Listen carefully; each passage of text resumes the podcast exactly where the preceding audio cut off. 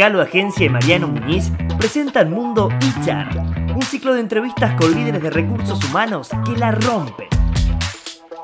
En el mano a mano de hoy, contamos con la presencia de Román Gómez, Sales Director y Content Manager en Cognos Online. Román es experto en ventas B2B con más de 10 años de experiencia y brinda charlas sobre liderazgo en equipos de alto rendimiento. Cognos Online, líderes en la transformación digital para la educación. Gritix, la comunicación y los datos de recursos humanos en un solo tablero. Good Habits, cursos corporativos de soft skills con una metodología disruptiva de diseño educacional. Coach Hub, transformando personas y organizaciones. Abra. Hola, les damos la bienvenida a un nuevo capítulo de Mundo HR. Hoy vamos a estar hablando de recursos humanos, de desarrollo, de aprendizaje con nuestro gran invitado. Le quiero dar la bienvenida a Román. ¿Cómo estás? ¿Qué tal, Mariano? Un placer que estés acá con nosotros. Muchas gracias. Gracias por la invitación. Para arrancar, te quiero preguntar, para conocerte un poco más, si tuvieras que definirte a nivel personal con un eslogan, ¿cómo te definirías y por qué?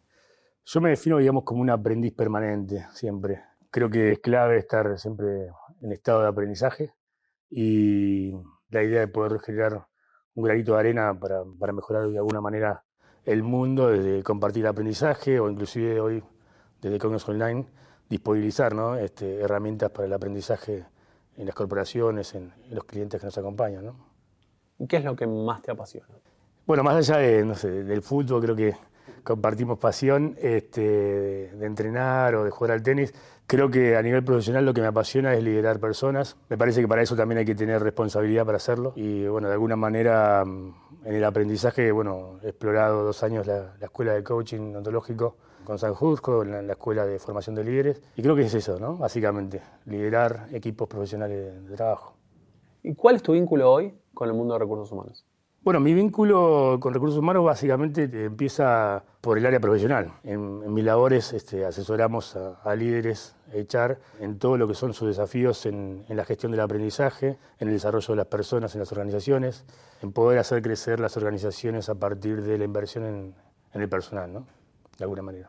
Y hablaste de líderes, digo, tienen contacto con muchas empresas, con universidades, un poco a nivel de, todos esos contactos, todas esas experiencias que viven ¿cuál crees que hoy tendría que ser o es el principal foco de recursos humanos? Y el principal foco de recursos humanos, justamente, como bien decís, por la experiencia, por lo que uno escucha, el aprendizaje compartido, tiene que ver con generar este, ambientes colaborativos, ambientes conciliatorios, este, invertir en el bienestar de las personas y no el bienestar como, bueno, como una oficina, digamos, linda y bonita para la gente, sino básicamente eh, desde el bienestar dar el primer paso para la gestión del aprendizaje, ¿no? para, para poder darle herramientas a, las personas para poder desarrollarse profesionalmente, para que puedan inclusive desde el aprendizaje este, trabajar la marca empleadora, eh, que, es clave ¿no? hoy en día con la competencia internacional. Y creo que las empresas invierten en el perfil profesional porque justamente ellos son los que hablan por las empresas. ¿no? Cuando uno ve un profesional que se comunica con asertividad, con liderazgo, este, con empatía, este, eso habla también de la inversión que tuvo la compañía en, en, las personas, ¿no? en las personas que la componen. Y hablaste de Cognos Online. Te quería preguntar, ¿cuál es tu rol dentro de Cognos Online y qué propósito tiene? Bueno, en Cognos Online eh, yo tengo un rol bien específico que es ser director de país en Argentina tenemos este, la responsabilidad en la operación de Argentina, Uruguay y Paraguay. Pero Cognos es una empresa más grande, es una empresa multilatina que tiene sede en seis países de Latinoamérica, con su headquarter o su casa central en, Colombia. Y bueno, que ha crecido más de 22 años al, momento, este, desarrollando mucho lo que tiene que ver en el acompañamiento a las universidades en el desarrollo de las carreras a distancia eh, y a las corporaciones brindando bueno, soluciones world class este, a nivel colaborativo con, con nuestros clientes eh, en el desarrollo de habilidades técnicas, habilidades interpersonales, habilidades blandas, como dice bueno, nuestro querido este, Borja Castelar, eh, las power skills, ¿no? que son tan demandadas en el mundo laboral y que a lo mejor a veces no nos han formado de temprano. Bueno, de esa manera nosotros disponibilizamos soluciones como Coursera, como Udemy, en lo que es idiomas, este, todo el tema del desarrollo con Rosetta Stone, que son soluciones, digamos, que tienen más de 20 años en el mercado y que son muy bien adoptadas por, por empresas de primer nivel en Argentina y en Latinoamérica. Muchos de los líderes en learning o en recursos humanos en Argentina, por el perfil profesional, lideran también la región. Entonces tengo la suerte de, conocerlos, de aprender con ellos y de acompañarlos desde el diseño de los planes de formación. ¿no? ¿Y cuál crees que es el desafío más importante del aprendizaje hoy en día a nivel organizaciones y a nivel también consultoría ¿no? en ambos mundos?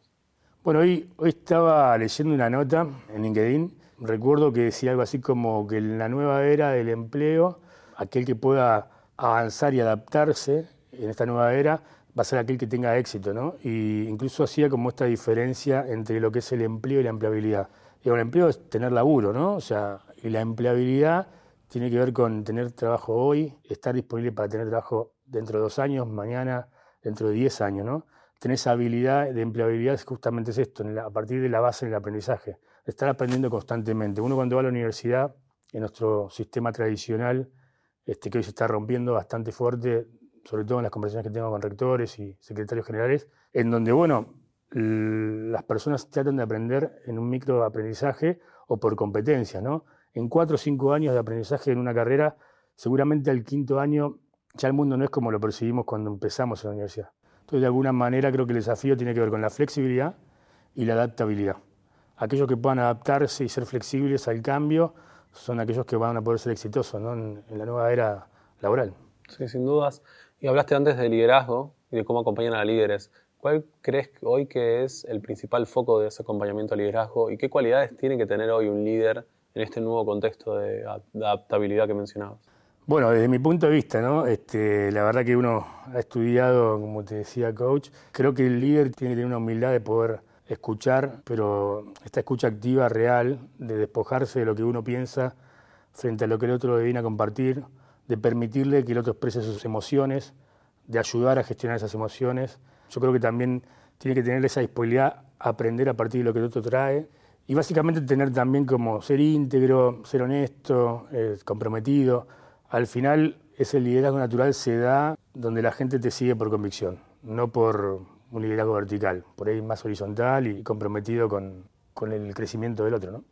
Y vamos un poco hacia la cultura. ¿Cómo se trabaja la cultura pero dentro de Cognos Online, entre los equipos, en algo que, según mencionás, hay seis países trabajando al mismo tiempo.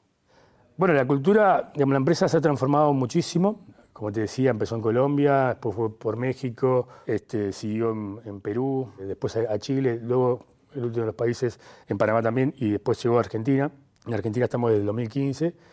Y básicamente todas las personas tienen las mismas posibilidades. Básicamente el director ejecutivo conoce a cada una de las personas que le integran, es una compañía que tendrá aproximadamente 150 empleados y nos invita a conectar nuestro sueño con, el desarrollo en la compañía. De esa manera, obviamente, motiva tener esa zanahoria adelante en el día a día, pero mm, a nivel cultural también está las posibilidades en el extranjero para todas las personas. Hay muchas personas que empezaron en Colombia, luego siguieron a otros países en ese crecimiento de la compañía y hoy lideran como directores de país algunos de los países que te mencionaba. Eh, en mi equipo comercial tengo una persona que es venezolana, que empezó a trabajar en Perú y hoy trabaja en el equipo comercial en Argentina desde febrero de este año. Entonces creo que esas posibilidades a nivel étnico, a nivel sociocultural, a nivel sexual, es una compañía que está muy abierta. Si bien comenzó siendo una pyme y, crece a partir de las operaciones, está muy abierta a la escucha y, y al aprendizaje también en el camino. ¿no? Y mirando hacia el futuro, ¿no? pensando un poco de acá en unos años, ¿cómo te imaginas el desarrollo de personas? ¿Qué va a cambiar? Lo que creo que va a cambiar es esto justo que te decía, de esta nueva era. Digamos, nosotros conocíamos una modalidad de trabajo en donde las empresas, quizás el 3% de las compañías en Argentina estaban trabajando de manera remota y hoy es algo cotidiano y creo que más del 75% de las compañías te permiten que los colaboradores trabajen desde una oficina, desde su casa, desde una playa, desde cualquier lugar. Entonces creo que aquellos que puedan liderar el mundo laboral tienen que ver con, con esa adaptabilidad al cambio, con esa flexibilidad, con el poner siempre las personas en el, centro, porque básicamente las personas hacen a que la empresa crezca a partir de, de, todo su desarrollo y las herramientas que las empresas le dan para que no pensemos a la retención como un no dejar ir, sino como invertir para que las personas elijan quedarse en la compañía. ¿no? Buenísimo lo, que nos contás, Román. Y para cerrar, siempre nos gusta que nos recomienden cosas. Así que te quiero preguntar si nos querés recomendar algún libro, alguna película, alguna serie que tenga que ver con estos temas o con otros Eh, bueno, un libro que me gustaría recomendarte es el libro de los cuatro acuerdos de la cultura tolteca. La verdad que es un libro que me, impactó mucho en mi vida personal y que inclusive llevé esos conceptos a la hora de trabajar este, el desarrollo de habilidades en mi equipo de trabajo. Uno de los acuerdos que es este, bueno, ser asertivo con las palabras, no asumir ni presumir algo, digamos, no tomar nada como personal y sobre todo el cuarto acuerdo que me encanta es el de dar lo mejor de uno, ¿no? tratar de dar lo máximo en lo que hagas. Me encanta ese último. Qué bueno. Bueno, Román, nada, llegamos al final de esta entrevista. Espero que, te, que lo hayas pasado bien. Muy bien, muchas gracias. La verdad es un placer estar en la comunidad del Mundo de Char y bueno, gracias por la invitación. No, no, gracias a vos por estar acá y gracias a quienes nos están viendo. Recuerden que se pueden suscribir al canal para que les lleguen las notificaciones de nuevos capítulos y nos vemos en el próximo episodio de Mundo HR. Esto fue Mundo HR. Seguimos en Spotify y en YouTube.